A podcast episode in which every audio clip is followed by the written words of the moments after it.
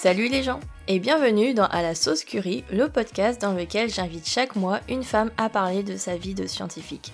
Je m'appelle Mélissa, je suis la créatrice et l'hôte de ce podcast et je suis ravie de vous retrouver pour ce nouvel épisode. Il y a des métiers comme ça autour desquels le fantasme collectif se développe facilement. C'est le cas de neurologue. Quand on dit neurologue, on a tous et toutes en tête l'image du docteur Mamour dans Grey's Anatomy. Le médecin très doué qui peut se la péter, car oui, être neurologue, ça en jette. Mais la réalité peut être tout autre. Et heureusement. Ségolène est neurologue générale à l'hôpital de Montauban. Elle n'avait pas spécialement la vocation, comme on peut dire, mais le heureux hasard d'un stage refusé l'a amenée vers cette spécialité. Avec elle, on détaille et on démystifie le long parcours que sont les études de médecine, ce qui se passe vraiment après ce fameux concours de la première année, les années d'externat, puis d'internat, comment faire ses choix en fonction de ses objectifs, le vrai concours, celui des ECNI. À côté de ça, le concours de première année, c'est de la gnognotte. Bref, tout un programme. Elle nous raconte aussi comment elle a su surmonter son syndrome de l'imposteur face à la neurologie qui était soi-disant pas pour elle car trop compliquée. On aborde également sa propre démystification du métier de médecin au fur et à mesure qu'elle avançait dans ses études, et le poids moral et psychologique qui est parfois dur à porter face à la souffrance et au diagnostic de certains patients. D'ailleurs, à l'heure de sortie de cet épisode, le hasard du calendrier fait que lundi prochain est le deuxième lundi du mois de février, soit la journée internationale de l'épilepsie, maladie neurologique dont Ségolène est spécialiste. Pour cette occasion, je lui ai demandé de nous en apprendre plus afin de sensibiliser le grand public à cette maladie trop méconnue. Car non, il ne faut pas mettre de crayon dans la bouche d'un épileptique en pleine crise, il ne va pas avaler sa langue. Pour en savoir plus, rendez-vous sur le compte Instagram du podcast, à la sauce où je vous mets tout ce qu'il faut savoir sur l'épilepsie. Lien dans les notes de cet épisode. Si vous aimez ce podcast, n'hésitez pas à le soutenir en mettant 5 étoiles sur votre appli de podcast et à laisser un commentaire sympa, des suggestions ou un petit mot gentil.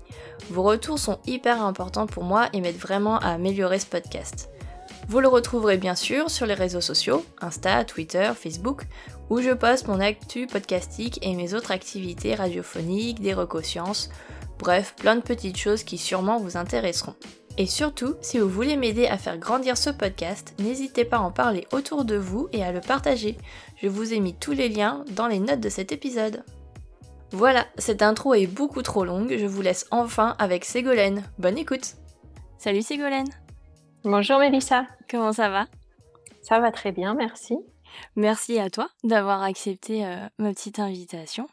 Et je suis très contente de t'avoir parce que justement je trouve que tu fais un métier qui personnellement moi me fascine. Et donc est-ce que tu peux te présenter s'il te plaît? Oui, alors je m'appelle Ségolène, j'ai 39 ans, je suis neurologue dans un centre hospitalier général. C'est-à-dire que je travaille dans le service public et je fais de la neurologie qu'on dit générale. J'ai pas de spécialité particulière, sauf que j'ai des petites affinités, mais euh, je suis censée faire un peu de tout. D'accord. Qu'est-ce que tu appelles des affinités? Enfin, c'est quoi tes affinités donc? Alors, euh, j'ai donc quand on travaille dans un centre hospitalier général, euh, on a souvent ce qu'on appelle une unité neurovasculaire. Donc, on fait pas mal de, enfin, on suit pas mal de patients qui font des AVC mmh quand ils arrivent, puis après. Et je suis un peu spécialisée en épilepsie. D'accord. La question que j'aime poser en fait au début de mes interviews, c'est mmh qu'est-ce que tu voulais faire quand tu étais petite? Alors quand j'étais petite, je ne savais pas trop ce que je voulais faire. D'accord. Et je suis dû arriver médecin, c'est un peu une succession de, de hasards. J'avais quand même l'idée que je voulais être pédiatre. Ok. ça faisait partie de mes, de mes, de mes désirs. Mais en fait, je, je voulais être volcanologue ou ou météorologue. C'était ça, mais j'aimais bien. Ah ouais, donc tu avais côté sciences en général quand même, qui était bien mmh présent, et après c'était hésitation entre vers le côté médecine, soins, ou alors aventure, aventure dans les montagnes. Quoi. Et oui, j'avais un livre d'Arun Taziev, je ne sais pas si tu vois qui c'est, et ça me fascinait de voir les volcans en explosion. Il y avait des petits dessins et c'était très sympa. Donc j'avais ce livre, je le regardais, ça me plaisait beaucoup, oui. Ah d'accord, ah, je connais pas du tout. C'est un grand volcanologue qui est connu. D'accord, ok. Ah ben je chercherai, chercherai sur internet pour voir si je trouve pas un lien de son bouquin ou je sais pas mm. si c'est encore édité, mais. Son bouquin. Mais qu'est-ce que j'ai pas dit là? Plutôt ses bouquins, mais aussi ses publications et ses films. La liste est tellement longue que je vous envoie vers le lien Wikipédia de ses œuvres dans les notes de cet épisode. Il y a de quoi faire. Bonne découverte Ouais, donc ça, c'était tes inspirations quand t'étais petite, quoi. Voilà. Ok. Et donc, c'est pas trop neurologue. Donc comment, non, pas du tout. Euh, comment ça a évolué justement ce parcours vers, euh, vers la neurologie Qu'est-ce que hum, déjà donc je suppose que tu t'es orientée d'abord vers la médecine? Oui, alors en fait, je ne savais pas du tout ce que je voulais faire jusqu'à la moitié de la terminale à peu près. Je savais pas, enfin je savais un peu, hein, mais je je savais pas euh, toujours pas quelle, euh, quelle orientation j'allais choisir. Mmh Et c'était déjà un gros dilemme énorme parce qu'il y a beaucoup de choses qui me plaisaient, mais bon. Et euh, en terminale, j'avais un, un, professeur de SVT qui était vraiment très bien et euh, moi, j'étais partie plutôt pour faire euh, un peu comme tout le monde, là, une, des classes prépa. Et, euh, et puis, mon prof de SVT, on avait fait un peu les hormones, les choses comme ça. C'était c'était au programme de la classe de terminale. Et je voulais vraiment faire un métier qui euh, rende service aussi. Ça fait partie toujours euh, de, ça faisait partie de mes, de mes envies. D'accord. Et euh, j'ai choisi médecine, mais j'ai fait, j'avais fait les, les, inscriptions sur les grandes écoles. J'avais une copine qui faisait pharmacie, donc j'avais hésité aussi. Puis finalement, j'ai choisi médecine à la fin. Et je, donc, je me suis inscrite en médecine pour après, après le bac. Ok, donc juste comme ça, un peu par hasard, quoi. Oui, puis j'avais des bonnes amies qui allaient en médecine aussi, donc je me disais bon, on va faire ça, c'est bien, je serai pas toute seule, euh, voilà. Ok. oui, c'est pas trop la, la vocation comme ça, ouais. Ça ouais, euh, d'accord. Donc médecine, on suit les copines. Et donc comment se passe la première année de médecine? Parce que c'est des études quand même réputées dures, quoi. Oui, alors ça me faisait pas tellement peur. Euh, j'étais une bonne élève globalement jusqu'en jusqu'en terminale. Euh, et puis, euh, alors c'est vrai que le premier jour de médecine, je suis rentrée chez moi en pleurant quand même parce que euh, je me suis dit, mais jamais je vais y arriver. C'était un cours de sciences physiques, je me rappelle encore. On avait une, prof, une prof qui était une astrophysicienne et alors ça volait au-dessus de, au-dessus de moi. Et en plus, bon, je venais d'un lycée de banlieue, donc j'avais un petit complexe d'infériorité. Puis finalement, au fil du temps, j'ai eu euh, la première, euh, la première, le premier semestre, j'étais, j'étais classée dans, dans les gens admis. Donc du coup, euh, j'ai travaillé et je, je l'ai eu. Finalement, c'était pas si compliqué que ça quand on a un bon élève. ça demande beaucoup d'ingurgiter beaucoup de choses la première année de médecine, mais finalement c'est quelque chose qui est important pour être médecin. Il faut savoir plein de trucs par cœur, donc c'est un, un, test. Alors à l'époque, il y avait, c'était la première année de médecine, c'était médecine et dentaire. maintenant, ça a un peu, enfin, ça avait changé là les dernières années. C'était PACES, il y avait kiné, sage-femme et, et, dentaire aussi et mmh médecine. Mmh. Et là récemment, ça a changé la première année. je sais pas, mais nous, donc il y avait un numerus clausus et fallait être classé dedans. Donc bah, je l'ai eu du premier coup, je l'ai eu la première année, j'ai eu de la chance. Voilà. Ok, donc le numerus clausus, c'est ce que tu appelles les top. Euh, faut être dans les top 100 En fait, il y a un nombre de gens admis. Donc, euh, mmh. moi, je me rappelle encore, c'était 98, donc il fallait être dans les 98 premiers. Je sais plus combien on était au total, hein, mais voilà. Et donc, et donc ça, ce nombre-là, il change en fonction de la fac à laquelle tu es, c'est ça? Il changeait en fonction de la fac et il change euh, en fonction des années. Ok. C'est-à-dire, c'est un peu le gouvernement en fonction de, du nombre de médecins qui, qui décide si ça augmente ou si ça diminue. Ah, ok. Ah oui, donc c'est en relation aussi avec la demande de médecins qui Exactement. qu'il y a actuellement. Et donc, s'il y a beaucoup besoin de médecins, il va y avoir plus de place. Et s'il n'y en a pas assez. Euh. Oui, sachant que c'est un retardement. C'est que le numerus clausus d'aujourd'hui, c'est les médecins de dans 10 ans. Donc, ouais, euh, c'est ça. Parce que derrière, euh, t'es pas médecin au bout de la première année. Voilà, exactement. Ah ouais, d'accord. Parce que effectivement, moi j'ai pas mal de potes qui ont tenté médecine première année et aussi deuxième année, parce que souvent t'échoues en t'échoues dès la première année. Qu'est-ce que Donc pour toi, cette première année, ça n'a pas été, à part le premier jour, ça n'a pas été si difficile que ça? Alors c'est quand même une épreuve, mais euh, a posteriori, euh, c'est pas la pire. D'accord. De, tout le cursus, on va dire. Ok. Donc c'est beaucoup. Euh, donc tu disais, c'est faut ingurgiter énormément de ah oui, il fallait voilà, faut tout savoir par cœur. Et puis c'est un concours, hein, donc faut quand même avoir un esprit concours. Hein, donc faut se dire, on sera meilleur que les autres et il faut y aller. Donc, il faut bosser, quoi. Il faut bosser là. Si vraiment il faut bosser un moment, il faut bosser là, quoi. D'accord. Ah ouais. Donc, en gros, tu as réussi à trouver cette motivation pour bosser. Tu faisais que ça quasiment pendant cette année euh? Oui, alors c'est vrai que jusqu'en terminale, j'étais, je bachotais pas mal, hein. c'est-à-dire je révisais un peu avant, avant les examens. Mmh et bon, sur, la première, sur le premier semestre, il y avait beaucoup de physique et de choses comme ça, donc finalement, je m'en suis pas mal sortie. Et sur le deuxième semestre, j'ai beaucoup travaillé, oui, pour rester classée, pour pas perdre des places. Ok. Et donc, ce concours, donc tu as déjà un premier classement au bout du premier semestre oui. Et ensuite, euh, donc c'est le classement final du deuxième semestre, c'est ça? Oui. Qui fait que tu es admis ou pas en deuxième année. Exactement. Ok. Ça a changé, hein. c'est différent maintenant. Depuis l'année dernière, euh, ça a changé. C'est les études de santé. Je ne sais pas comment ils vont, ils vont, parce qu'il y aura forcément une sélection à un moment et je ne sais pas comment ils vont faire. D'accord. Mm. Qu'est-ce qui va changer alors? Disons qu'on s'inscrit en santé, première année de santé, et euh, je pense qu'il y a une sélection, mais peut-être au bout de deux ans, il euh, faudrait regarder. Je ne connais pas les détails. Effectivement, depuis la rentrée 2020, on peut accéder aux filières MMOPK, médecine, maïeutique, odontologie, pharmacie et kinésithérapie, de deux manières. Le PASS, parcours spécifique accès santé, ou LAS, licence avec option accès santé. Pour y voir plus clair dans tout ça, je vous ai mis un lien dans les notes vers le site de l'étudiant.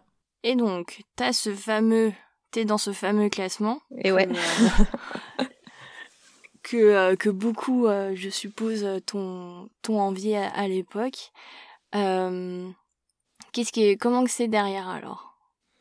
Alors, en deuxième année, c'est des cours qui restent très théoriques encore. Hein. Donc, il y a beaucoup d'anatomie, de, de ce qu'on appelle la sémiologie, c'est apprendre les symptômes, c'est le seul truc clinique qu'on apprend. Mmh Mais il y a au début de deuxième année, il y a un stage qui est un stage infirmier pendant un mois. Et en fait, euh, donc on est réparti euh, dans, différents services euh, à l'hôpital et on fait, on suit les infirmiers. Donc moi j'étais en neurologie, premier contact. Ah, voilà. Déjà, ok.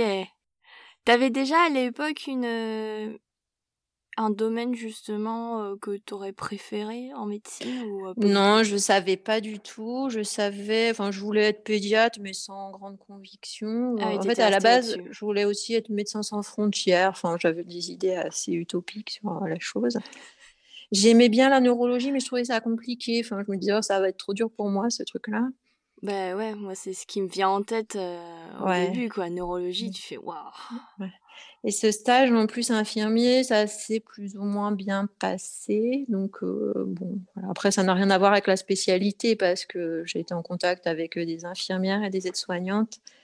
Et celles du matin, elles n'étaient pas très sympas. Après, heureusement, je suis passée d'après-midi et j'étais avec une, une, dame qui était très gentille mais celle du matin, parce que j'étais très timide, donc je n'osais pas demander à faire les gestes. Et à la mmh fin, on m'a dit qu'ils étaient inquiets pour moi et que peut-être je ne deviendrais pas un bon médecin. Et donc, c'était un peu dur quand même. Ah, sympa. comme, sympa comme commentaire. Ah ouais, c'est parce que tu étais. En fait, parce que tu étais timide, tu n'osais pas donc demander à faire les gestes. Et oui, j'osais pas demander à faire les gestes et donc j'étais assez dans mon coin. Enfin, moi, dans ma famille, personne n'est médecin, personne n'est dans le domaine de la santé. Et donc, du mmh coup, c'était vraiment un univers, j'étais très, très inhibée, ouais. Ok. Parce que pendant ce stage-là, donc le but, c'est quand même que vous découvriez comment apporter des soins et comment ça se passe au, quotidien, c'est ça? Oui, tout à fait, oui. C'est sur un, un, versant infirmier pour apprendre les gestes infirmiers. Donc, il faut apprendre à poser une perfusion, à faire une prise de sang, des choses comme ça. D'accord, ah ouais, donc c'est mmh. quand même un stage pratique où vous devez apprendre euh, les, les, gestes basiques quoi, de, de, soins. Oui, après je pense que c'est une première approche de l'hôpital, c'est surtout le, le but. Hein. Mmh Et donc, à part ce euh, contact avec l'infirmière du matin, mais heureusement, l'infirmière de l'après-midi était sympa. Ouais. Euh, Marie-Josée, elle s'appelait. Marie-Josée, si tu nous écoutes. Euh, Est-ce que, euh, justement, ce stage-là, ça t'a confirmé que tu voulais être médecin? Est-ce que ça t'a fait peur? Est-ce que Ça m'a fait un peu peur, hein, j'ai eu des doutes, ouais. Après, euh, le reste de l'année, c'est très théorique, donc on était, enfin, après, j'ai pas remis les pieds à l'hôpital de cette deuxième année, donc bon, après on a continué. Enfin, les cours, ça m'intéressait et tout ça, donc pas eu de d'autres problèmes particuliers après. Mais c'est vrai que ouais, c'était un peu un peu rude. ouais, parce qu'en fait, comment tu t'imaginais en fait le, le, monde infirmier, justement le monde hospitalier euh, je, tu vois, en première année de médecine, je regardais Urgence, c'était un peu ma référence. Donc euh, voilà, je débarque dans un monde réel qui est un peu différent de ce que tu vois à la télé. Ouais, mm. c'est quand même bien différent. Et surtout, tu te trouves, enfin, tu es complètement incompétent, quoi. Tu, tu, mm. Tu, sais pas, tu connais rien, tu es, nul, quoi. Mm. Ouais, tu tu t'es senti débordé, c'est ça peut-être ou euh? Ouais, je me suis dit, mais vraiment, je me rentre dans un monde que je ne connais pas. Parce qu'on a des fantasmes hein, du métier de médecin, tout le monde, je pense. Bah euh, il y a la réalité qui n'est qui est pas tout à fait euh, la même que, que celle qu'on voit à la télé ou qu'on s'imagine. Ouais. Bah Et donc, justement, cette différence t'a fait un peu peur, mais t'as quand même pas démotivé euh, Non, bah non, j'étais là, j'ai continué. Hein, voilà, je, pas... je me suis pas découragée au, premier, au premier stage. Hein. Ok, ça t'a pas plus... Mm. Ça t'a pas plus fait euh, grosse remise en question ou euh, truc comme ça. Non, non, non. Ok. Donc deuxième, troisième année se passe, c'est ça? Alors la troisième année, on a commencé à faire des stages dans l'hôpital où j'étais. C'est pas dans tous les hôpitaux. Euh, donc j'ai fait un stage de quatre mois en neurologie encore. Ok. J'y suis retournée. C'est toi qui euh, choisis euh, la spécialité Oui, quand tu plus ou moins. En fait, euh, c'est selon. Il y a un nombre de stages prédéfinis. Et en fait, en fonction de ton classement de première année, tu mmh choisis, tu choisis dans, dans l'ordre. C'est-à-dire le premier, il choisit le premier stage. Et puis toi, tu choisis au fur et à mesure derrière. Ah oui, donc si tu es dans les meilleurs, tu as le choix en fait de ta spécialité. Voilà. Et derrière, les autres, ils prennent ce qui reste, quoi. Voilà. Et donc là, il fallait faire une spécialité chirurgicale et une spécialité médicale. Donc j'avais choisi la neurologie et j'avais bien aimé la. Alors la chef de service était très dure, mais euh, j'avais trouvé ça super intéressant parce que là, vraiment, on était intégré plutôt avec les médecins. C'était plus le côté infirmier. Mmh et après, j'ai fait quatre mois de gynéco-obstétrique. D'accord. Donc ça, pour ton côté chirurgical C'était le côté chirurgical, oui. Ok. Et alors? On était un peu livrés à nous-mêmes. Hein. Enfin, c'était, euh, c'était, on était. Euh, je vais faire peur euh, aux gens quand je vais raconter la vraie vie. Alors à l'époque, j'étais avec un, ami à moi, on était aux urgences et c'est nous qui recevions les patientes en première ligne alors qu'on n'avait jamais fait de médecine de notre vie, quoi. Donc. Ah ouais, ils avaient... ouais. Ils vous avaient mis aux urgences directes. Oui, mais on était là, on voyait les patients. Après, on appelait l'interne, mais en fait en fait, parfois, ils venaient pas tout de suite. Donc, euh, on était un peu. je me rappelle, hein, il y a des, femmes qui venaient, qui disaient ah, Je saigne, je suis enceinte, je suis inquiète. Et puis, ils tombaient sur nous, quoi, quand même. C'était pas très sympa. Ouais. Ouais. voilà. Bon, ça a un peu changé, je pense, j'espère. Bah, j'espère. Mmh, mmh, mmh. ok, d'accord. Donc, ouais, un peu euh, des stages où vous êtes un peu. Euh, livré à vous-même et hop, allez dans le grand bain et euh, vous. Alors en neurologie, non, hein, mais euh, en gynéco, oui, bon, j'étais occupée, j'étais tous au bloc ou aux salles d'accouchement. On a vu quelques accouchements, mais. Euh, ok. Et donc, ce stage en neuro, est-ce que ça t'a confirmé vers la neurologie? Je trouvais ça toujours super dur. Je me suis dit, c'est super intéressant, mais alors vraiment, je serais incapable de faire ça, quoi. Qu'est-ce que tu trouvais dur? Mais c'est pas évident, c'est beaucoup de cliniques, beaucoup d'anatomie à connaître, beaucoup de, mmh, de maladies. Enfin, c'est les IRM cérébrales, tout ça. Enfin, ça me plaisait, mais je trouvais ça compliqué. D'accord. encore une fois, en troisième année, je savais toujours rien. Hein. C'était toujours. Je connaissais l'anatomie, j'avais regardé des cellules au microscope, mais ça se limitait à peu près à ça. Quoi. Ouais, tu te sentais toujours en fait un peu euh, newbie et euh, pas du tout prête euh, à être à, être médecin, quoi, dans le... Oui, en troisième année, ouais, c'est normal, mais... D'accord, parce que c'est jusqu'à... Donc, c'est combien d'années avant d'être interne? Alors, en fait, donc il y a, il y a le...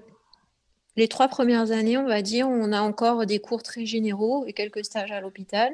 Mhm. Et à partir de la quatrième année, euh, on est ce qu'on appelle externe, c'est-à-dire qu'on commence à travailler vraiment les pathologies, à faire chaque spécialité à la suite.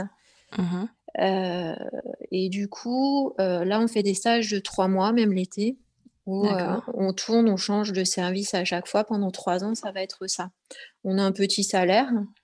bon, dernière année, c'est 200 euros. Je ne sais plus combien c'était au début. Ah et on commence, à faire, on commence à faire des gardes, on commence à, à être vraiment intégré au service hospitalier. Ok, donc tu as, encore des cours Oui.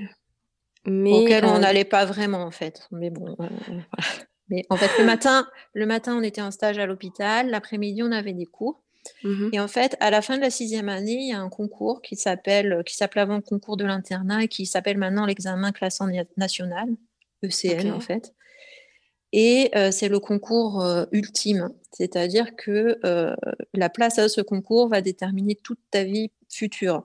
C'est-à-dire qu'en fait, tu, en fonction de ton rang sur le plan national, tu mmh. choisiras ta ville et ta spécialité. Ah ouais. Voilà. Ok. Donc, tu commences à le préparer à partir de la cinquième année. Moi, j'ai commencé début de cinquième année, donc j'avais des cours en plus où j'allais le soir. On faisait tous euh, ça à Paris. Après, ça dépend des villes. Hein. Il y a des villes où ils le faisaient moins. Et, euh, donc, euh, on travaillait, on faisait des cas cliniques pendant, pendant toute la soirée, deux, fois par semaine à peu près. Ah oui, donc tu avais des cours en plus, des cours oui. des cours C'était des trucs payants, hein, c'était en plus. Ah et, et, on préparait le concours. Ok, D'accord. Ah ouais, donc pendant trois ans en gros, donc tu fais une rotation tous les trois mois sur les différents services. Mhm. Et donc là, pendant trois ans, tu es obligé de voir toutes les spécialités, c'est ça? Non, il y a des matières obligatoires. Tu es obligé de faire un peu de chirurgie, tu es obligé de faire un petit peu de, de gynéco, de pédiatrie, je crois. Mhm. Et tu es obligé de, de faire, euh, je sais plus, je crois que c'était 32 gardes, on était obligé de faire sur la totalité. Ah oui, d'accord. Mais après, tu choisis. Donc, c'est pareil, chaque semestre, tu choisis, chaque trimestre, tu choisis un nouveau stage. D'accord. Et comment tu choisis ce stage alors donc? Un peu en fonction de tes affinités, de ce que tu as envie de voir, euh, de comment. Parce que c'est important aussi pour le concours de voir parfois certaines spécialités. Tu comprends quand même mieux certaines choses quand tu vas dans le service en question. Mmh et, voilà, ce qui te plaît aussi, enfin, ce que tu, ce que tu veux faire. Bah oui, c'est ça, parce qu'en fait, il faut quand même. Moi, je pensais qu'il y avait plus de spécialités obligatoires euh, et que au final, euh, t'as comme euh, un peu comme au lycée, en fait, t'as tronc commun et ensuite t'as les options que tu peux choisir en fait toi en fonction de tes affinités. Mais en fait, tu dis qu'il y a quand même peu de matières obligatoires, enfin peu de spécialités obligatoires et derrière c'est en fonction de toi et de ce que tu veux euh, explorer. Oui, et puis de besoin de faire des gardes. Donc, il faut quand même passer dans les spécialités où il y a des gardes. Ah oui, quand tu parles donc de gardes, c'est les nuits, c'est ça? Oui, tout à fait, oui. Et euh, alors, pourquoi c'est si important de faire 32 euh, gardes? Alors ça, je sais pas. Faut... ça te permet de voir un peu le futur, peut-être? de, je sais pas. de réalité des médecins de garde. Ouais. Euh, euh... parce que ça fait partie du métier. Hein. Et puis, bon, il y a des spécialités à garde et je pense qu'ils ont besoin d'externes et que du coup, bah, ça les arrange qu'on soit obligé d'en faire. Ah oui, ok, d'accord. Comme par exemple, euh, donc euh, le premier stage que j'ai fait, c'était la chirurgie orthopédique et j'ai tout de suite vu que je voulais pas être chirurgienne. Donc c'est pas mal en fait, ça permet d'éliminer certaines choses. Mmh et donc il y avait des gardes et on tenait des jambes pour l'intervention chirurgicale, on tenait la jambe du malade. D'accord. Ouais, donc là, vous aviez pas du tout encore, euh, comment dire, c'est pas vous qui soignez les patients, mais vous étiez là en tant qu'aide et vous voyez comment ça se faisait. Exactement. D'accord. Voilà, après, on, on, tient les dossiers, on va négocier les examens, on a quelques patients qu'on suit, c'est pas mal quand même. On fait des observations, on fait des examens cliniques. Après, chaque service est plus ou moins motivé à former ses externes. Donc, il y a des très bons services, très réputés, où les, où les médecins sont super sympas, et puis d'autres où on est livré à nous-mêmes d'autres où ils sont très méchants. Mmh et ça, euh, Et donc toi, tu t'étais intéressée à quoi? Qu'est-ce que tu avais choisi comme euh, spécialité pendant ces trois ans? J'en ai fait plein. Donc j'ai fait la chirurgie orthopédique. Après, ça dépend un peu de l'hôpital où on est. Donc il y a un stage de pédiatrie qui était plus ou moins obligatoire et j'ai vu aussi que je voulais pas être pédiatre. D'accord. Ah oui, donc ça, ça a changé par rapport à ton, euh, oui, en fait, euh, J'aime bien les enfants, mais les voir malades, c'est tellement horrible que c'est pas possible en fait. Ah, j'avoue, psychologiquement, c'est compliqué. Ouais, bon, c'était pas. J'ai fait un service de pédiatrie générale, hein, donc ils n'avaient pas grand chose. Hein. Ils avaient des, des bronchiolites et des gastroentérites, mais même ça me, ça me plaisait pas. Mmh euh, j'ai fait plein de trucs, hein, de la gastroentérologie, j'ai fait de l'endocrinologie, je suis retournée en gynéco. Qu'est-ce que j'ai fait d'autre Enfin, pas mal de choses, assez variées en fait, de l'hémato. Et donc ton but là, c'était vraiment de voir différentes spécialités pour, pour trouver ta voie? Ou t'avais déjà... Alors je, non, je savais, je, moi je suis quelqu'un qui ne sait pas trop, toujours. Je, voilà. je savais que je voulais pas être chirurgienne.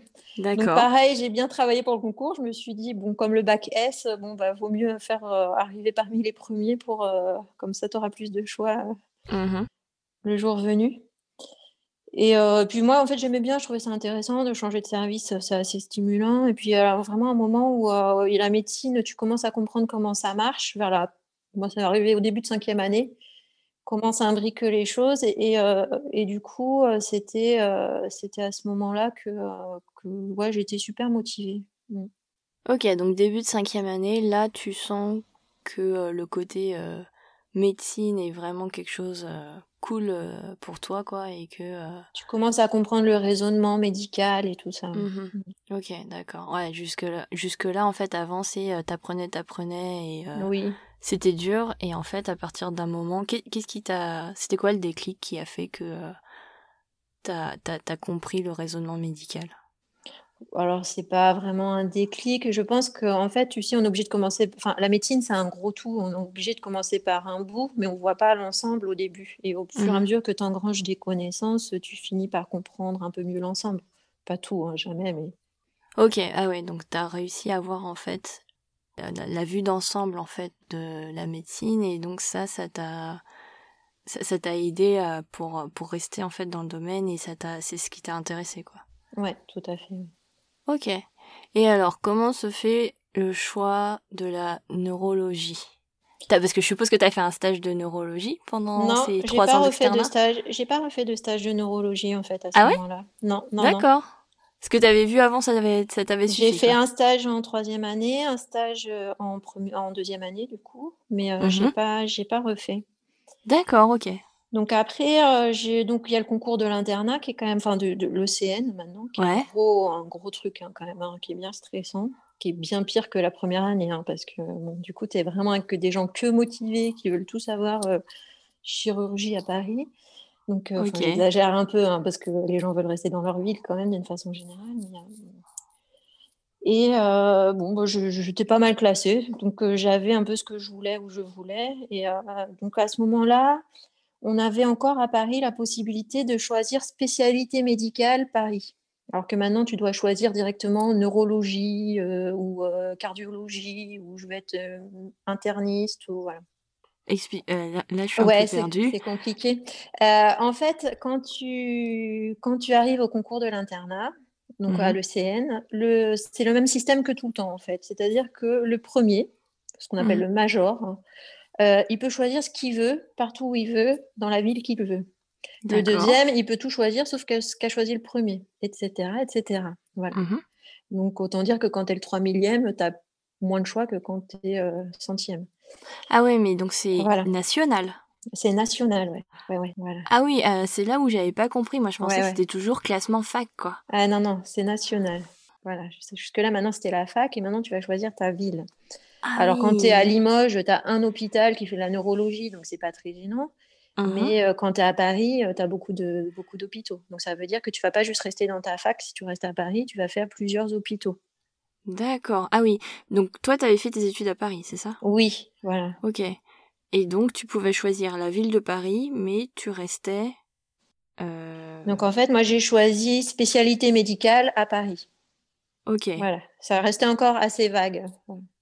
Ok, donc en gros, c'était tu choisissais plus la, le lieu que ta spécialité. Oui, mais j'aurais pu choisir spécialité chirurgicale ou médecine du travail ou psychiatrie. Tu vois, il y, a plus, il y avait plusieurs euh, sous-groupes. D'accord. Alors que maintenant, en fait, ça a changé. Tu choisis orthopédie Paris, euh, cardiologie Paris, tu choisis ta spécialité. Ah ouais, donc tout de suite, faut être un petit Ouais. peu plus spécifique maintenant. Voilà. euh, Avant, à Paris, c'était encore comme ça. Il y avait des villes où c'était déjà, fallait déjà choisir euh, sa spécialité. Ok, d'accord. Mais moi, comme je savais pas trop, je savais que je voulais être médecin, mais je savais pas trop ce que je voulais faire. Ah ouais, donc même encore là, au moment de, de cet examen, tu savais que tu voulais être médecin, mais tu savais pas dans quelle spécialité Non. encore. Non, non. Ok. Donc t'as donc spécialité médicale à Paris. Voilà. Ok. Et alors qu'est-ce que Donc en fait, après, tu deviens interne à partir de ce moment-là. Donc on dit que les études de médecine, elles sont longues, mais en fait, au bout de la sixième année, normalement, ou septième si tu redoubles la première année, tu Mhm. deviens interne et à partir de ce moment-là, tu as quand même un salaire, tu es à l'hôpital, tu es encore considéré comme étudiant, mais en fait, tu mets plus les pieds à la fac, hein, honnêtement. Donc tu as un salaire au début, c'est, je sais plus, 1300 euros net à peu près que tu as. Mhm. Et puis ça augmente petit à petit jusqu'à jusqu'à la quatrième ou cinquième année. Donc c'est quatre ou cinq ans selon les spécialités. Ah oui, donc une Voilà. fois que tu deviens interne, t'as Ouais. 4 ou 5 ans Voilà. d'internat, donc là tu pratiques, mais t'es encore étudiant, quoi. Voilà. Et donc c'est des stages de six mois. Voilà. Donc tu changes. Ok. Et en fait, chaque spécialité a une maquette. Donc qui te dit tu dois faire tant. Là pour le coup, c'est assez, euh, assez codifié. C'est pas comme quand tu es externe où tu es un peu selon ta fac et tout ça.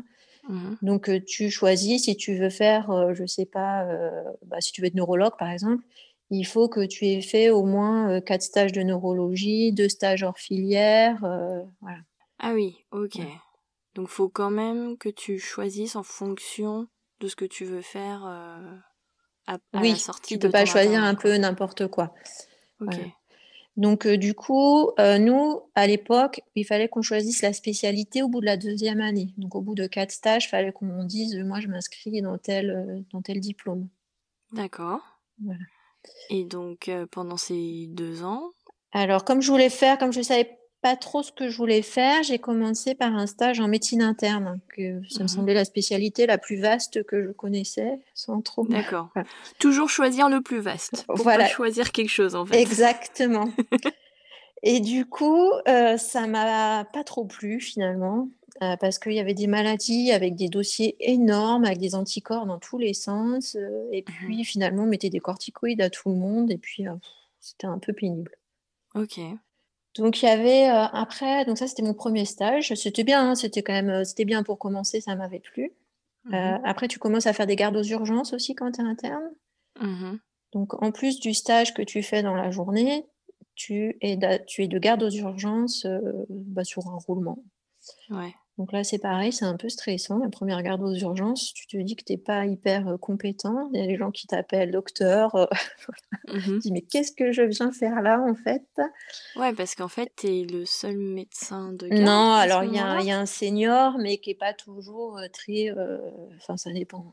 Il y a des gens qui sont plus ou moins euh, disponibles. Et donc, en- là où j'étais, le premier semestre, il y avait deux internes et un senior la nuit. Ok, d'accord. Donc ah oui, donc vous êtes quand même plusieurs internes Ouais, euh, de garde pour vous euh, pour vous entraider et un senior qui est censé vous superviser euh, tous les trois quoi. voilà.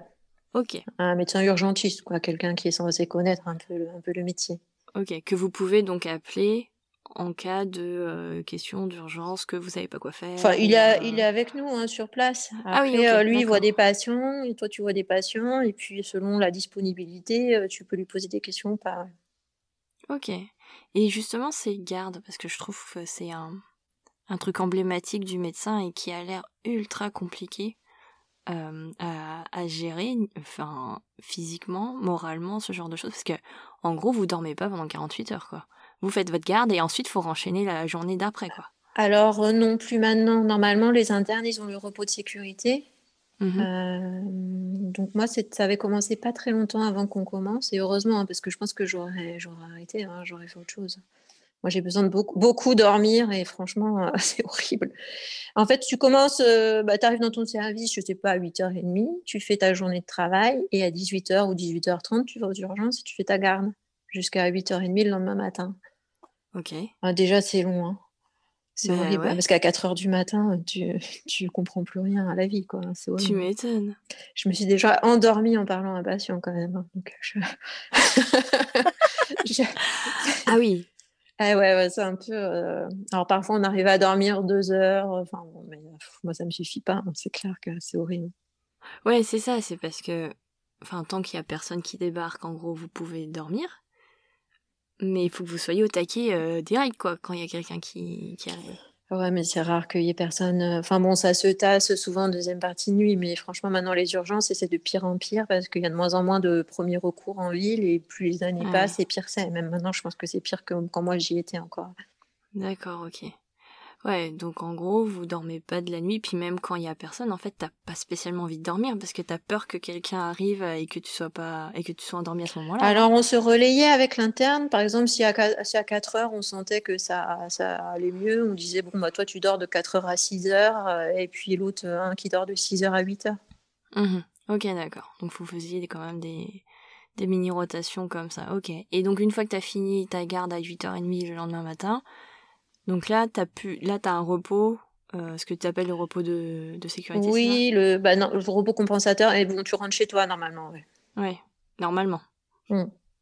Enfin moi je enfin non, en tout cas on enfin dans dans les stages où j'ai été, j'ai jamais eu aucun problème pour avoir ce repos derrière. D'accord. Ok. Mais je sais que j'ai des copains orthopédistes et tout, c'était compliqué, hein, ouais. Ouais. Et donc en fait là, euh, c'est quoi? C'était de repos toute la journée ou juste euh, la matinée et Toute la tu journée. l'après Toute Ok. la journée, ouais. Ok, d'accord, cool. Ouais, parce que, enfin, pour enchaîner, euh, pour réenchaîner une journée derrière sans avoir dormi, etc., et être au taquet et être assez vigilant et tout, enfin, c'est. Alors pour te dire, moi j'ai des collègues qui ont 55 ans et Mhm. euh, à l'époque, euh, bon, c'était à Toulouse, donc c'était pas à Paris, mais ils commençaient le vendredi matin, ils Mhm. finissaient le lundi matin et ils réenchaînaient sur la semaine semaine derrière. What? Voilà. Ah ouais, donc là, c'était pas une garde de nuit, c'était une garde de week-end. n'étaient pas aux urgences, hein, c'était des gardes de neurologie, donc. euh, Ok. Waouh. Ah ouais. Ouais, mais Ouais. quand même, faut, euh, faut se les taper, euh, les 72 heures sans dormir. Bon, en fait, en gros, ils- dès qu'ils avaient 5 minutes, ils s'allongeaient sur un brancard et ils dormaient. hein. La vache. Mm. Ouais, mais pour. euh, Est-ce que c'est assez reposant pendant 5 minutes Non, mais non, mais ça, c'est n'importe quoi. hein, Ouais. Et donc ça, ça existe plus. Enfin, ça, ça c'est. Normalement, ça n'existe plus. Ok, d'accord. Euh, donc on, on revient au fil de notre conversation. T'es en interne, t'as fait ton premier stage donc en médecine interne. Mm. Et ensuite, alors tu fais les trois autres stages. Tu sais quoi? Alors après, je voulais faire euh, de l'endocrinologie parce que j'avais bien aimé quand j'étais externe. J'ai pas, j'ai pas dit, mais j'avais fait deux stages et j'avais bien aimé. Et en fait, j'ai pas eu le stage que je voulais. Et j'ai euh, mon ami avec qui j'étais au premier stage, avec qui je m'entendais très bien, qui voulait aller en neurologie. Et je lui ai dit, bon, bah, écoute, je viens avec toi. Moi, j'aime bien la neuro, finalement, c'est sympa. Allez, je te suis. Et donc, on s'est retrouvés en neurologie euh, vasculaire dans un, l'hôpital Bichat. Mhm. Et on a une chef de clinique euh, qui enfin, c'était, euh, notre chef direct, qui était super sympa. C'était euh, une fille d'origine espagnole et elle nous a fait réviser toute la neuro pendant tout le semestre. Mhm. Et en fait, ça m'a plu. Je me suis dit, mais en fait, finalement, c'est pas si compliqué que ça. hein. Et, euh, et du coup, je me suis dit, bon, maintenant que j'ai tout appris, on va rester en neuro finalement, euh, parce que c'est quand même sympa. Et donc, euh, pour être sûre que, que ça me plaise vraiment, le stage d'après, j'ai fait un stage de neurologie générale en, en hôpital, comme, un peu comme celui où je travaille maintenant.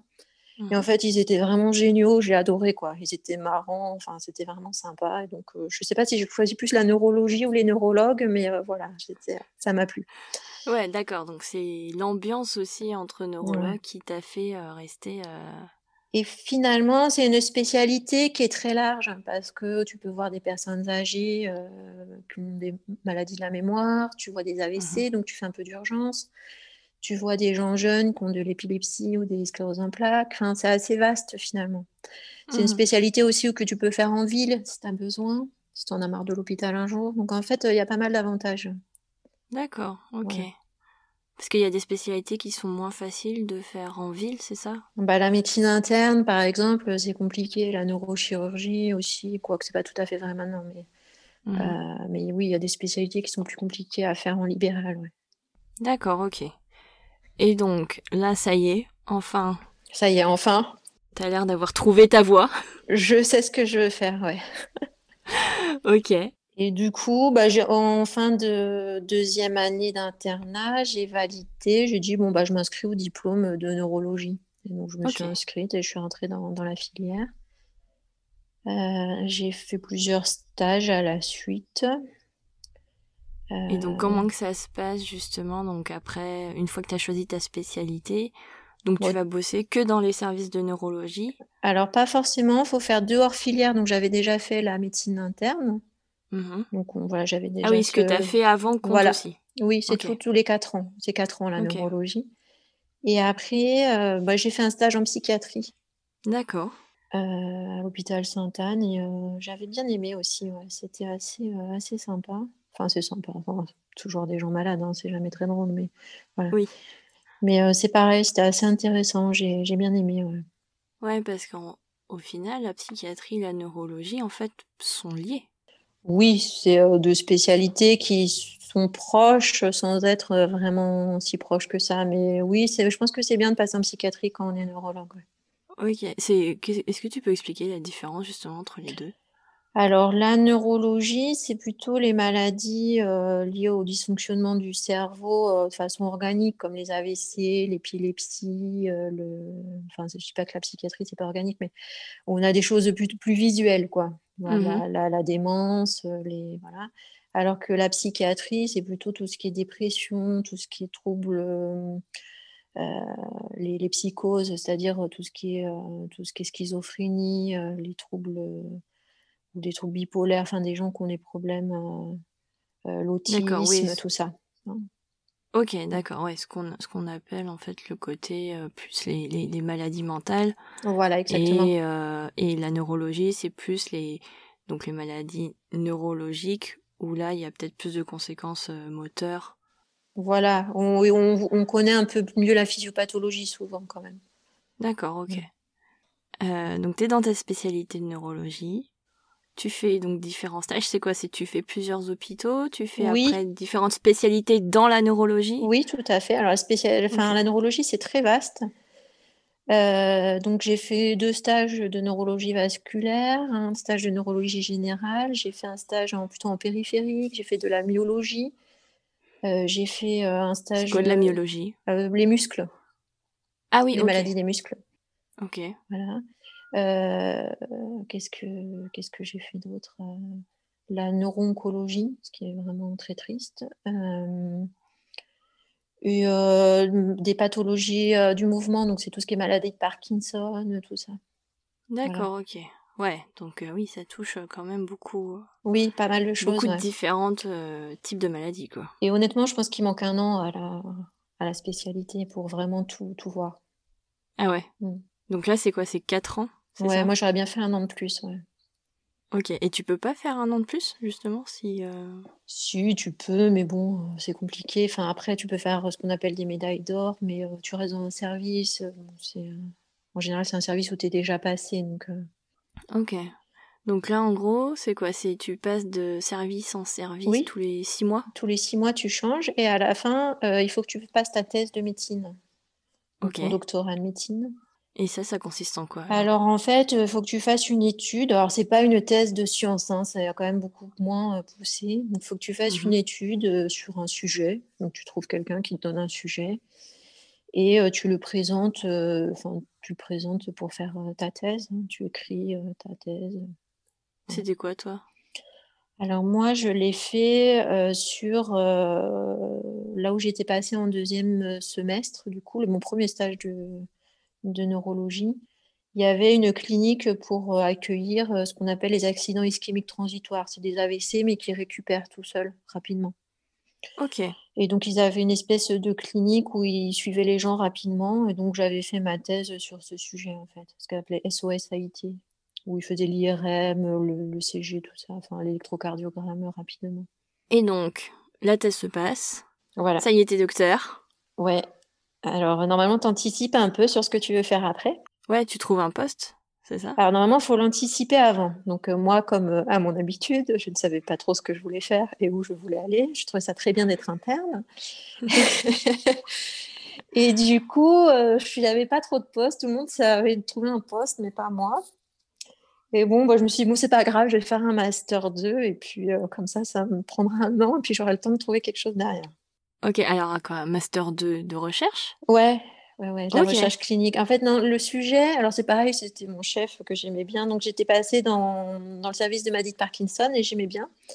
Et donc, le, sujet, c'était qu'il fallait que je mette des singes parkinsoniens dans une IRM pour rechercher le noyau. Et en fait, j'avais fait tout le dossier, j'avais envoyé le dossier pour avoir les bourses pour l'année de M2 et tout ça. Mmh et puis finalement, il y a une fille qui était, qui était ce qu'on appelle chef de clinique à la pitié et qui est partie. et donc, le chef de service m'a dit Mais c'est Colin, en fait, il faut que tu sois chef de clinique. Tant pis, ton M2, tu le feras plus tard. Voilà, c'est un peu comme ça. Hein. Donc, on refusait rien au chef de service de la salle pétrière. Donc, je lui ai dit oui, ok. Voilà. Donc, en fait, euh, j'ai été chef de clinique. Alors, c'est un statut. Euh, en fait, après, quand tu, quand tu passes médecin, euh, à l'hôpital, il y a, y a, deux statuts. Il y a le statut universitaire dans les CHU et il y a le statut praticien hospitalier que tu as dans les, dans les hôpitaux en général, que tu as au CHU, mais dans des hôpitaux généraux aussi. Ok. Et donc, le premier grade de, du niveau universitaire, c'est ce qu'on appelle chef de clinique et assistant. Alors, c'est un titre un peu pompeux, hein, mais en fait, c'est juste après interne. Quoi, hein. Tu es tout jeune, tu arrives, tu débarques. Et donc, tu es payé à moitié par la fac et à moitié par euh, l'hôpital. Ok, et, voilà. donc chef de clinique, ça consiste en quoi? En gros, c'est tu vois les patients et... Oui, tu es médecin et tu fais quelques cours à la fac. Ok. Et donc, tu as les internes, les externes que tu dois chapeauter un peu. Ok, ah oui, donc c'est toi quand même qui gères les internes et les externes qui arrivent. Ouais. C'est des contrats de deux ans. Mmh euh, du coup, moi, je me suis retrouvée dans un service de sclérose en plaques. Donc, moi, je n'avais pas trop fait de stage en sclérose en plaques. Donc, j'ai lu. Euh, 15 jours avant, j'ai relu un peu tous mes cours. Et euh, bon, je suis arrivée là-dedans. Et euh, j'ai fait pendant un an que, des, que de la sclérose en plaques. Bon, c'était ah bien, en fait, parce que ça a poursuivi ta formation. Finalement, je n'en ai pas fait. Mais bon, du coup, comme en plus, j'étais à la salle pétrière où c'est génial parce que tu as plein de gens qui sont hyper spécialisés dans chaque micro-domaine de la neurologie. Donc, tu as toujours quelqu'un qui peut répondre à tes questions, donc c'est pas hyper stressant. Ok. Puis j'avais des internes qu'en fait qui étaient qui travaillaient, enfin, qui avaient un an de moins que moi, donc en fait on avait été internes ensemble. C'était pas vraiment des, enfin voilà, on avait. Ah oui, il n'y a, pas vraiment de relation de supériorité. Oui, voilà, c'est un peu ça. Ok.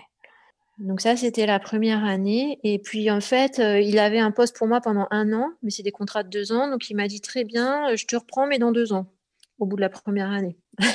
Donc j'ai trouvé un autre poste ailleurs, euh, à l'hôpital Avicenne. La région parisienne aussi? Oui, c'est à Bobigny, oui. Ok, d'accord. Et euh, là, c'était de la neuro-oncologie. Donc, euh, donc cancer. Là, ça a commencé ouais, être un peu pesant. Donc, je suis restée un an. Donc, je m'entendais très bien avec mon collègue. Donc, c'était très bien. il m'a proposé un poste derrière. Pour rester dans ce service-là? Ouais, et puis finalement, c'était, là je commençais parce que quand on est jeune, on se rend pas trop compte. Je pense que c'est on a une espèce de sentiment d'être invincible. Puis à un moment, on se rend compte quand même que les gens malades, ouais, c'est plus on avance et plus c'est difficile quand même à encaisser. Ouais. Et vraiment la neuro-oncologie, c'est dur. Mmh. Et donc j'ai dit j'ai tout plaqué en fait et je suis partie à Nouméa. Ah oui, quand tu dis tout plaqué, tu fais pas dans. Et pourquoi Nouméa? Pourquoi euh? En fait, quand j'étais à la salle pétrière, il y avait un monsieur, enfin un médecin qui venait se former une semaine par an. Il venait de la Réunion. Il m'avait proposé d'y aller. À l'époque, euh, c'était pas possible, mais j'avais toujours cette idée d'aller visiter un peu ailleurs. Et euh, bon, bah, j'ai eu cette opportunité, donc j'y suis allée. J'avais envie de toute façon de changer d'air, j'en avais un peu marre de la région parisienne, de me sentir un peu enfermée à Paris. Mmh et donc du coup, je suis partie. Ah bah oui, là en même temps, un changement d'environnement euh, radical. Hein. Ouais, bon, c'était bien quand même. Et t'es restée combien de temps là-bas? Je suis restée trois ans. Ah ouais, quand même. Mmh. Et alors, c'était... Euh, t'as kiffé ou pas? Ouais, c'était bien sur le plan professionnel, c'était vraiment super parce qu'on était quatre neurologues et on faisait tout forcément, mmh euh, avec une petite aide des neurologues et des neurochirurgiens de Sydney. Mmh euh, mais euh, du coup, c'était vraiment très varié et, c'était, c'était bien. Ouais. Enfin, on, avait l'impression d'être utile. D'accord, parce que Nouméa, j'arrive pas à me rendre compte, mais c'est une toute petite île. Non? C'est pas si petit que ça, mais c'est pas très peuplé. Ok, Il y d'accord. a 250, 280 000 habitants à peu près. Ok, Mais c'est d'accord. assez étendu. euh, Ouais. voilà. Ok, et donc, ouais, euh, l'hôpital couvrait une grande euh, surface, quoi. Je Oui. suppose. Ouais. Oui, oui. Et alors, qu'est-ce qui t'a fait euh, revenir euh, de ce paradis euh, sur Terre? En fait, j'ai eu mon fils là-bas et bon, c'est quand même loin de la famille. Il faut quand même être honnête. Ouais. bah, c'est. Oui, c'est à quoi, 24 heures C'est vraiment l'opposé, l'opposé, quoi. Non, et puis voilà. Après, euh, ce qui m'a fait partir à Nouméa aussi, c'est euh, il y a un moment où je pense qu'il faut se poser la question de est-ce qu'on continue, est-ce qu'on continue à travailler dans un hôpital universitaire et à passer euh, sa vie à bosser, ou est-ce que on fait autre chose pour avoir un peu de temps pour soi? C'est quand même important. Ouais, parce que t'étais, je suppose, très occupée par ton travail. Oui. Et puis on voit les autres. Enfin, on voit que les, les PH qui sont à l'hôpital ou les, les pro, enfin les universitaires, ils ont quand même beaucoup de boulot. Ils finissent très tard. euh, Mhm. Enfin, c'est des vies personnelles compliquées. Mhm. Moi, mes parents, ils étaient enseignants, donc ils étaient à la maison tout le temps, et j'avais pas trop envie d'avoir, euh, de pas voir mes enfants. Ouais. Euh, moi, j'aime bien faire plein d'autres trucs que la neurologie, donc euh, je, pour moi, c'est pas ma passion numéro. Enfin, c'est fait partie de ma vie, c'est normal, mais mais j'aime lire, euh, j'aime faire plein d'autres trucs, et du Mhm. coup, euh, je, c'est pour ça que je me suis dit que l'hôpital général, c'était plutôt mon, mon truc. Voilà. Ok. Après, chaque, chacun fait comme il veut, et c'est ça qui est bien. Mhm. Ok. Ouais. Donc, tu voulais quand même rester au sein d'un hôpital, mais pas le côté universitaire où il y avait euh, tous les étudiants et euh, ce côté enseignement à avoir, quoi. Oui, le service public, euh, c'est quand même im- important pour moi aussi. Ça fait Mhm. partie du. Enfin, j'avais quand même l'idée d'être médecin pour rendre service, enfin, pas pour gagner que de l'argent, quoi. Ouais. Voilà. Ok.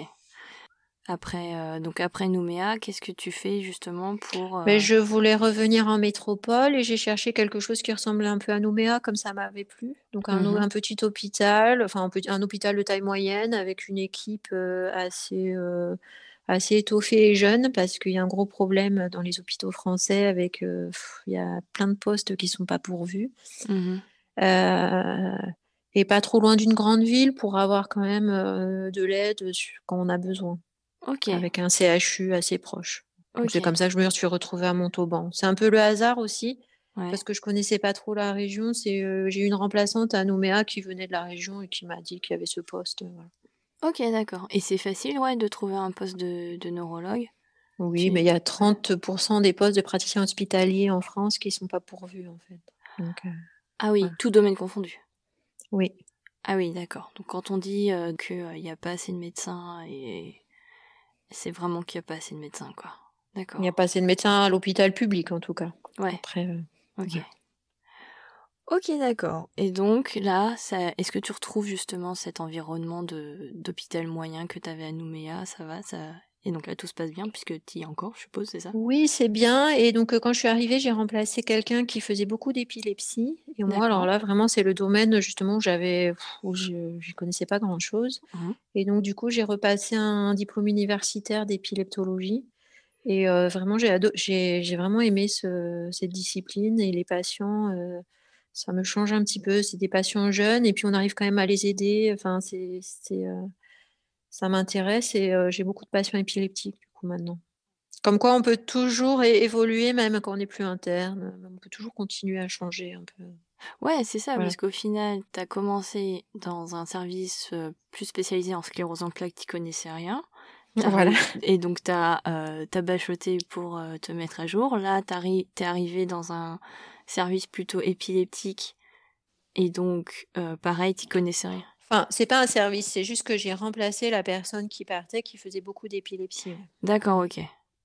Ah oui, donc tu vois beaucoup d'épilepsie, mais tu peux avoir d'autres... euh, Ah, je vois beaucoup d'autres choses, oui. Ok, d'accord. Ok, mais s'il y a un cas épileptique, en fait, c'est vers toi qu'on va se tourner, c'est ça?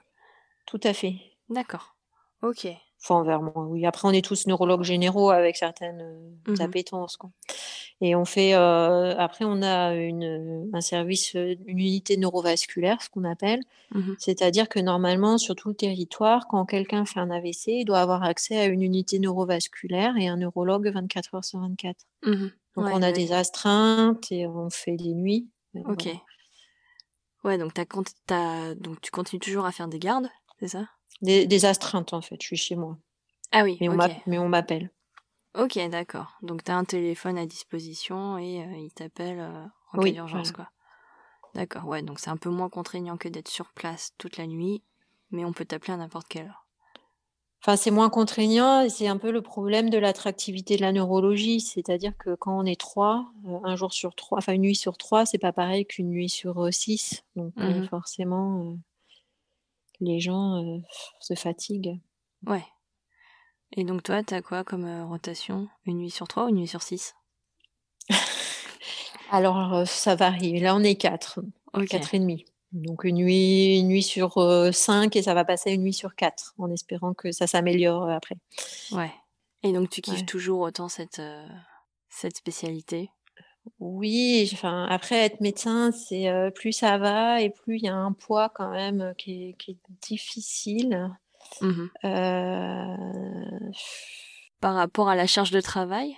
Pas la charge de travail, mais par rapport au fait qu'on voit des gens qui sont malades. Mmh.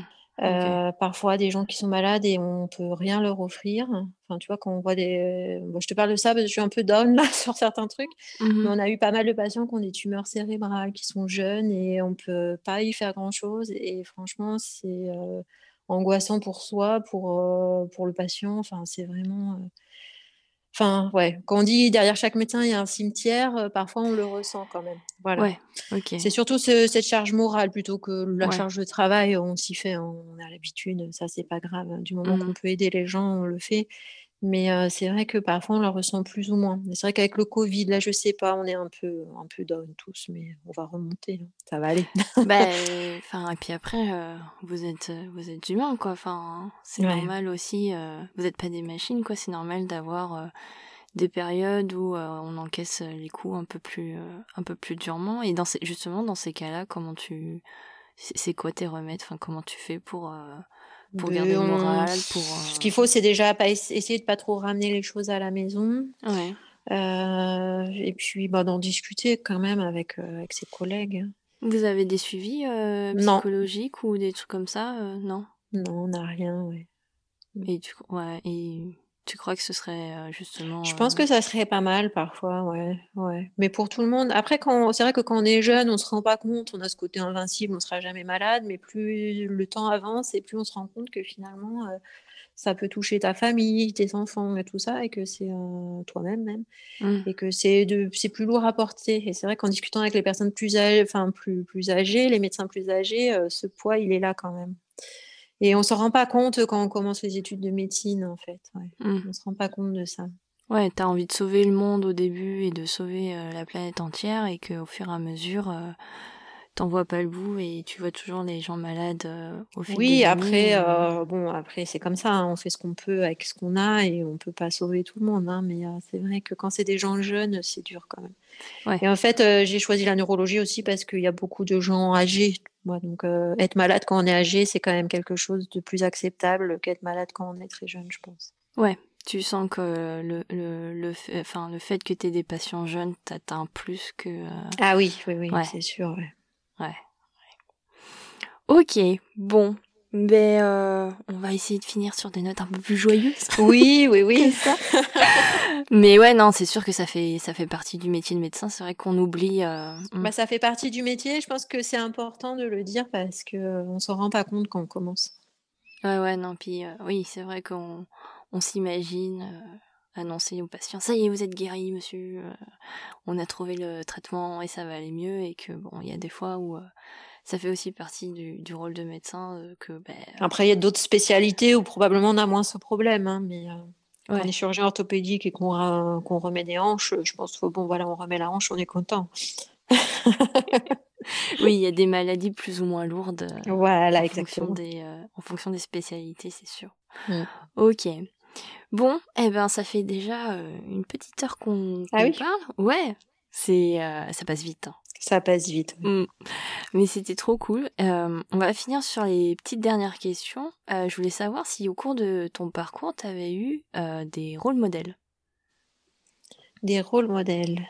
Qu'est-ce que tu entends par là en fait euh, ben, Des gens qui t'ont inspiré, alors que ce soit des proches, euh, que ce soit des gens, de, des figures publiques, des gens connus, euh, que ce soit, je sais pas moi, des, des, des mentors, des. je sais alors, c'est des médecins forcément, mais c'est vrai que quand on est externe, enfin, on change beaucoup de, de services, tu as compris, et je pense que mmh c'est important parce que en France, c'est quelque chose qui est assez positif dans notre formation médicale. C'est pas partout pareil.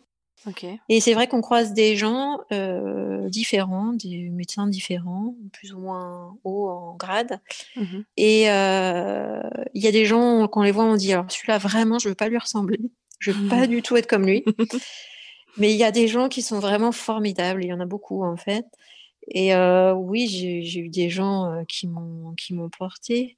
Euh, quand j'étais euh, quand j'étais externe, euh, il y avait un médecin qui s'appelait Jean-François Bergman, s'il m'écoute, qui, qui a qui est à la Rivoisière et qui est vraiment super, quoi, qu'avec les étudiants, qui les portent, qui les motive, qui est toujours positif, euh, qui nous donne envie de travailler. Mmh et après, pendant mes études de neurologie, euh, j'ai croisé plein de gens bien. Et c'est pour ça que je te dis, je pense que j'ai adopté les neurologues autant que la neurologie parce que c'est une spécialité dans laquelle euh, je me sentais bien avec les gens. Je trouvais que c'était des gens qui me ressemblaient. Mmh pas tous, hein, mais globalement. Et et voilà, j'ai rencontré des gens très porteurs et très, et très humains avec les patients. Enfin, comment on peut faire passer des diagnostics, comment, enfin, c'est important. Mmh ok. Et la dernière question, quel conseil tu donnerais à une étudiante qui veut devenir neurologue? Euh, bah, pas trop se poser de questions comme moi. en fait, déjà, être neurologue, euh, c'est déjà très précis. Donc, je pense qu'il faut déjà être médecin, se laisser un peu le temps de voir euh, ce, qui, ce, qui, ce qui vient, faire les stages. Euh, être neurologue, c'est bien, mais en fait, on est médecin avant tout. Mmh et, et surtout, c'est de, de bien réfléchir ouais, à à, ce que ça peut donner sur la vie plus tard, mais que c'est quand même un beau métier, qu'on peut faire beaucoup de choses, qu'on peut avoir euh, des, des, activités qui sont très variées en étant neurologue. On peut voir des gens qui sont jeunes, on peut voir des gens qui sont plus âgés, on peut faire de la recherche, on peut travailler en ville, on peut faire que de l'électromyographie, on peut être hyper spécialisé dans la maladie de Huntington. Et c'est quand même euh, une spécialité qui est euh, vaste et assez intéressante avec encore beaucoup de perspectives, euh, j'espère, thérapeutiques euh, et de découvertes dans les années à venir. Mais merci beaucoup Ségolène, c'était trop ben. cool comme entretien. merci à toi Mélissa. Un grand merci à Ségolène d'avoir partagé son expérience avec nous. Et merci à vous d'avoir écouté jusqu'ici. Si vous avez aimé cet épisode ou si vous aimez le podcast en général, n'hésitez pas à le partager et en parler autour de vous. D'ici là, prenez soin de vous et n'oubliez pas, la science est partout, surtout en vous. Ciao